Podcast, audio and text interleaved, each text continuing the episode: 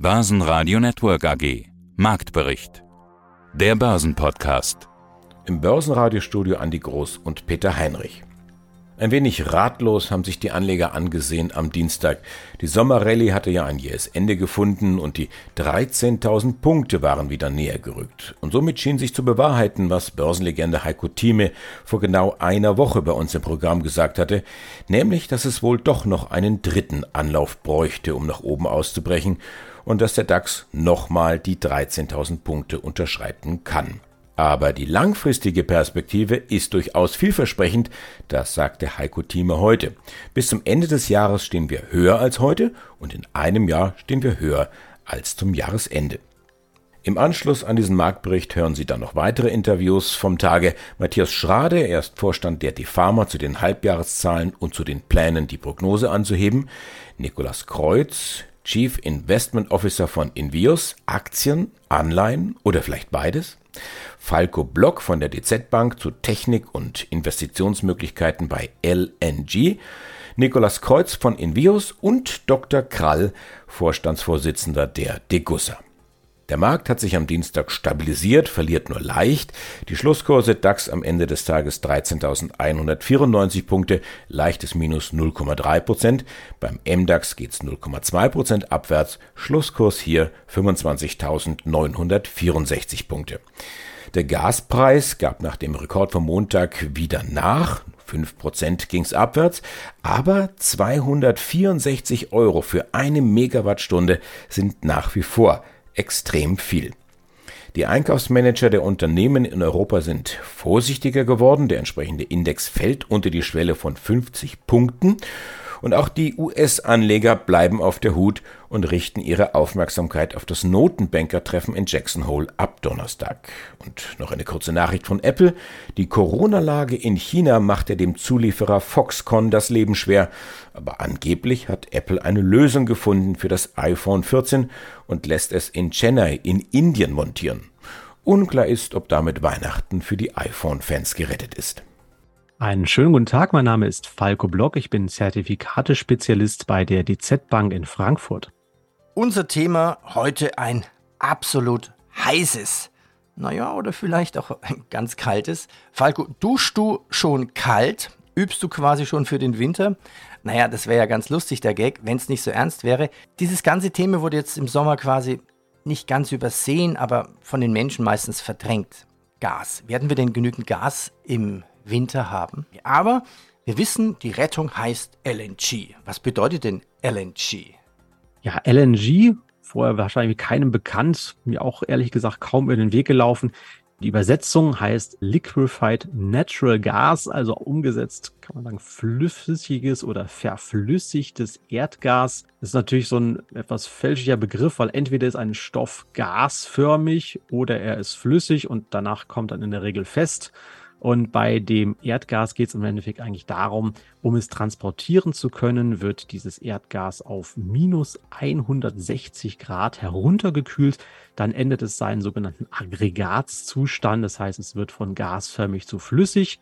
Und dann ist das ganz Tolle, es ändert natürlich auch sein Volumen. Es schrumpft nämlich um den Faktor 1 zu 600, also aus 600 Litern Gas werden ein Liter Flüssiggas. Und dann kann ich es mit diesen Tankern, die man jetzt vielleicht ab und zu schon mal in Bildern gesehen haben, die so halbkugelförmige Aufbauten haben, relativ gut auch über lange Strecken, zum Beispiel nach Kanada, wie es ja aktuell jetzt wohl auch wieder geplant ist, über den Atlantik schippern. Und das ist im Endeffekt das, was eigentlich jetzt geplant werden soll. Das heißt also, wir sollen aus anderen Staaten dieses verflüssigte Gas zu uns bringen. Dann wird es hier wieder in den gasförmigen Zustand gebracht und in die Netze eingespeist. Ja, das klingt jetzt so locker, wird wieder in gasförmigen Zustand gebracht. Ja, was muss denn da bei uns dann passieren, dass das LNG-Gas von minus 160 Grad wieder gasförmig wird? Man kann sich das vielleicht so ein bisschen so vorstellen, vielleicht kennt der eine oder andere diese Einwegfeuerzeuge, die entsprechend vielleicht auch durchsichtig sind. Dann, wenn man die so ein bisschen schüttelt, da sieht man da drin ist ja auch eine Flüssigkeit. Das ist ja auch Gas, das ist dann eher so Propan oder Butan. Das ist jetzt nicht kalt, aber das ist unter Druck. Und wenn man dann oben auf dieses kleine, nicht Rädchen drückt, sondern nur auf diese schwarze Taste, dann hört man es ja zischen. Das heißt, das Gas dehnt sich wieder aus, wird in gasförmigen Zustand. So ein bisschen ähnlich, nur eben mit Temperatur unterschieden, muss es im Endeffekt dann auch an den Häfen passieren. Das heißt aber, die Tanker, die dann ankommen, die brauchen eine Anlage, die aus dem minus 160 Grad dann entsprechend wieder ja, ich sag mal, Raumtemperatur herstellen, damit das Gas wieder seinen ursprünglichen Zustand erfüllt. Das große Problem ist, wir haben in Deutschland diese Anlandehäfen bislang nicht. Und jetzt versucht man mit ja, Hängen und Würgen im Endeffekt diese neuen Häfen, diese Verflüssigungsanlagen äh, zu bauen. Das dauert natürlich eine gewisse Zeit. Das geht nicht von heute auf morgen. Bislang behilft man sich damit, dass die Bundesregierung zu einem Haufen Geld, fast über drei Milliarden Euro wurden dafür jetzt hingelegt, Schiffe anlanden lässt, die ein bisschen außerhalb der Häfen sind, die entsprechend dann diese Tanker empfangen und das Gas um wandeln können. Die ersten sollen jetzt eventuell schon Ende des Jahres einsatzfähig sein und fertige Häfen erwartet man eher im Laufe des nächsten Jahres. Also es geht schon rasend schnell, insbesondere für Deutschland, wenn man sich das so anschaut. Aber die Infrastrukturaufwendungen sind natürlich ganz enorm. Heiko Thieme, globaler Anlagestratege. Nach der Sommerrallye hat der DAX jetzt dann doch wieder irgendwie zum Rückzug geblasen. Was bedeutet das jetzt? Was heißt das für die Performance? Geht es jetzt wieder kräftig nach unten oder ist es nur ein Luftholen, ein Anlaufholen für einen neuen Anlauf auf die 14.000 Punkte oder darüber? Gut formuliert, die Frage. Äh, und zwar sind in der Situation, nachdem wir zweimal bereits die bisherigen sogenannten oder gefühlten Tiefstände getestet haben, zwischen 12 bis 13.000. Tiefpunkt war bisher 12.400 beim DAX. Wir waren jetzt noch vergangene Woche bei 14.000 fast angekommen. Und meine Meinung war und bleibt auch, wir kriegen drei Tests. Wir sind jetzt im dritten Test. Die Frage ist die, hält er bei 13.000 oder kommen wir sogar noch auf ein neues Tiefsniveau in der Nähe der 12.000? Das ist offen. Das heißt in anderen Worten, das Restrisiko ist mit maximal zehn Prozent zu begrenzen und dann können wir wieder aufbauen. Aber wir haben enorme wirtschaftliche und geopolitische Probleme vor uns. Rezession, hohe Inflation, nur um zwei Beispiele zu nennen. Wir haben einen Krieg in der Ukraine, dessen Ende noch nicht abzusehen ist. Und das werden Probleme sein, die uns noch weiterhin beschäftigen. Die Inflation, ich war bei den Erzeugerpreisen 35 Prozent in den letzten zwölf Monaten, ist seit Gründung der Bundesrepublik noch nie da gewesen. Also wir haben Herausforderungen, die wir bisher nicht kannten, äh, aber wir werden damit fertig werden. Das heißt, die Aussichten längerfristig gesehen für dieses Jahrzehnt zum Beispiel sind nach wie vor günstig günstig. 20.000 DAX ist überhaupt gar kein Problem aus meiner Sicht. Aber was vor uns liegt, sind Blöcke. Und die müssen wir aus dem Weg räumen. Und damit beschäftigen wir uns. Das heißt, wir haben eine Mischung. 50 Prozent, nicht wahr? Unsere Summe würde in den Exchange Traded Fonds in Europa, USA, Japan und China liegen. Äh, verschiedene Prozentsätze werden da bei uns genannt. Dann Einzelwerte, die den restlichen Teil ausmachen, bis hin zum Gold durch Barrick Gold. Also wir haben eine ganze Menge heute zu diskutieren. Und dann, um mal einen Namen zu nennen, der Covestro unter 30 Euro. Ich lege mich fest, sie wird von jetzt bis zum Ende des Jahrzehnts deutlich steigen, egal was das Restrisiko ist. Also ein absolutes Muss. Und für den Konservativeren noch die Allianz. Ein klares Muss nach einem Rückgang von über 25 Prozent. Auch hier würde ich sagen, mit einer Dividendenrendite von über 6 Prozent, da macht man nichts falsch. Und es gibt andere Titel, die wir haben. Wir haben diesmal weniger USA genommen, weil die USA-Werte sind teilweise schon gut gelaufen. Äh, ob das eine Netflix ist, nicht wahr? Eine PayPal zum Beispiel. Das sind Werte, die ganz schön gelaufen sind. Ich würde da vielleicht die Meta noch einmal nennen, die frühere Facebook, obwohl sie im offiziellen Test es nicht genannt haben. Man kann nur gewisse Dinge in einer Stunde schaffen, aber ich hoffe, es macht jedem Spaß, unser Dialog, teilweise auch Monolog von mir gebracht. Das kennt man ja schon, aber ein 79-Jähriger wird sich so schnell nicht verändern. Und ich hoffe, dass es allen wirklich Spaß macht. Und ich muss noch mal ganz große Kompliment an dich richten. Mir macht die Diskussion, wie wir sie hier führen, immer wieder sehr viel Spaß. Es ist auch eine persönliche Herausforderung. Mein Name ist Markus Krall, ich bin CEO der Degussa bin von Haus aus Volkswirt promoviert, habe 30 Jahre lang Banken beraten und bin im Nebenjob sozusagen Publizist über geldpolitische Fragen, wirtschaftspolitische Fragen. Es gibt derzeit so einen Gag, ich weiß nicht, den haben Sie bestimmt schon mitgekriegt. Die Deutsche Bundesbank und die EZB bringen jetzt einen neuen, neuen 10-Euro-Schein raus. Kennen Sie den schon? Nein, den kenne ich noch nicht. Hast du schon gesehen? Ich habe ich hab ihn mitgebracht. Der neue 10-Euro-Schein. Ah ja, okay, passt. Äh, steht 20 drauf, aber die Kaufkraft wird wahrscheinlich nur noch 10 betragen. Aber wir können dann noch, noch eine Null dranhängen demnächst, wenn die so weitermachen. Ernsthaft? Neue, dann ist es der neue 5-Euro-Schein. also hohe Inflation habe ich ja erwartet, also 10% und mehr, aber noch eine Null, das würde bedeuten wie in der Türkei 80% und mehr? Also die Frage ist, was tut die EZB? Also ob wir so eine Inflation kriegen, hängt davon ab, was sie tut. Und die Frage, was sie tut, hängt davon ab, was sie für Optionen hat. Wenn sie die Inflation nicht bekämpft, und im Moment bekämpft sie sie nicht, dann wird sie sich langsam weiter hochschrauben. In der Türkei war es ja auch mal nicht immer 70 Prozent. Die hat auch mit klein angefangen. Ne? Also alles, was groß ist, hat mal klein angefangen. Auch die Inflation von 70 Prozent in der Türkei. Und warum ist sie jetzt 70 Prozent? Weil man dort der Meinung war, jedenfalls die politisch Verantwortlichen der Meinung waren, dass man die Zinsen senken sollte, um die wirtschaftspolitische Agenda der Regierung zu befördern. Und das tun wir ja bei uns auch. Wir befördern die wirtschaftspolitische Agenda von Regierungen, finanzieren diese Regierungen mit frisch gedrucktem Geld, auch wenn wir es anders nennen. Ja, die logische Sekunde zwischen Emission und Kauf der Anleihe durch die EZB, die ist zwar noch da, aber die ist nur Augenwischerei. Also, also alles politisch gewollt, damit die Staaten entschulden? Nein, die Inflation ist nicht politisch gewollt. Sie ist ein Kollateralschaden, den wir in Kauf nehmen. Ja. Was politisch gewollt ist, ist die Staatsfinanzierung durch die EZB.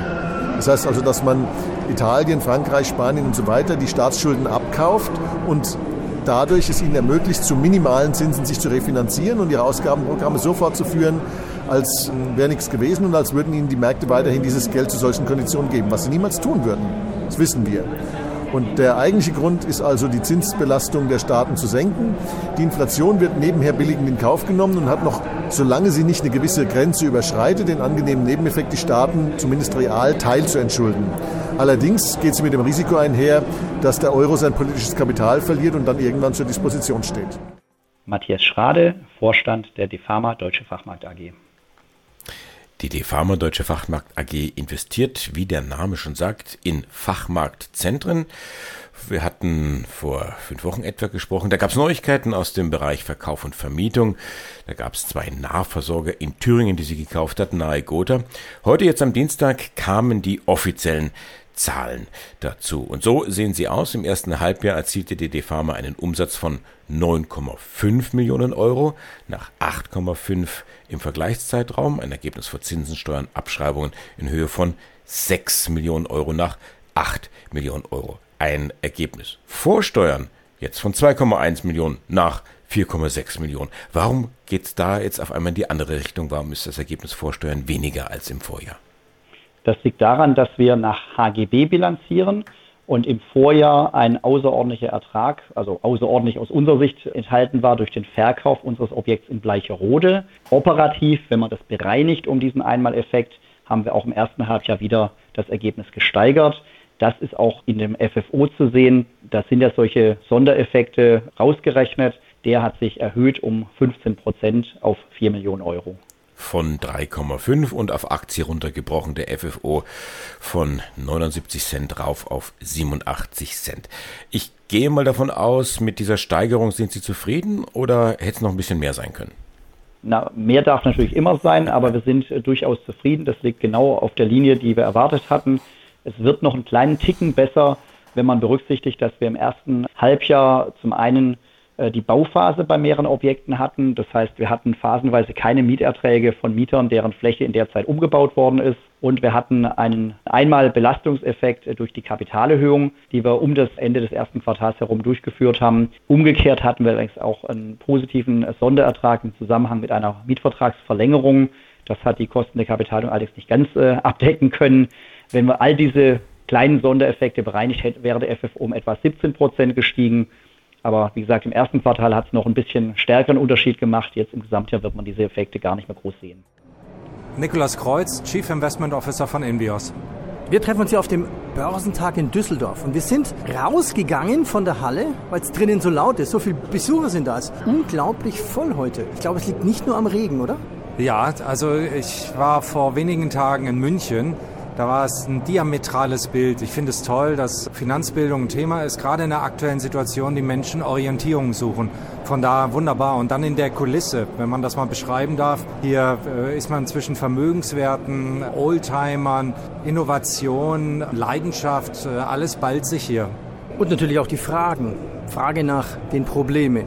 Lieferketten, hohe Inflation, hohe Energiepreise, hohe Kosten, aber trotzdem hohe Börsenkurse im Sommer. Wir hatten jetzt so eine Art Sommerrallye. Wenn man sich mal die Statistik anschaut, Dow Jones seit Juni tief, gut 13% plus. S&P 500 waren 17%, Nasdaq plus 23% und sogar der DAX plus 13%. Warum gab es diese Sommerrallye? Ich glaube, da stellen sich viele die Frage. Viele sind auch überrascht worden. Viele auf der nördlichen Hemisphäre waren im Urlaub und haben das auch teilweise verpasst. Also es gibt viele institutionelle, semi-institutionelle, man sieht es an den Cashquoten, die immer noch ihr Geld am Seiten ausgeparkt haben. Vielleicht ist es einfach nur eine technische Gegenreaktion. Das Schöne ist, dass es keiner erwartet hat und alle einfach immer davon sprechen, dass es eine Bärenmarkt-Rallye ist. Das weiß man immer am Ende. Was ich sehr schade finde, was gerade aktuell in, in dieser Woche passiert ist, wenn wir klar über die gleitenden Durchschnitte der 200-Tage-Durchschnittslinie bei den Leitbörsen darüber gewesen wären. Und das waren wir leider diese Woche nur einmal kurzzeitig im Dow. Alle Leitbörsen, die Sie gerade angesprochen haben, sind teilweise teilweise sogar noch unter den 100er SMAs und alle sind sie durchweg unter den 200er SMAs. Dann kann man ernsthaft von einem Trendumbruch sprechen. Dann wären wir aus diesem langfristigen Abwärtstrend. Jetzt diese Woche haben wir wieder mit einem Minus abgeschlossen und sieht danach aus, dass das wieder eine Serie aneinanderreihender, fallender Hochpunkte ist und damit haben wir den Bärenmarkt leider noch nicht verlassen. Also kann der DAX die Erholung von 12.400 bis 14.000 überzeugen? Nein, müsste dann die Antwort sein. Er ist unter den 100er gleitenden Durchschnitten und wenn man dann dieser Trendfolge Glauben schenken möchte und der Charttechnik glaubt, nein, definitiv nein. Börsenradio Network AG Marktbericht. Der Börsenpodcast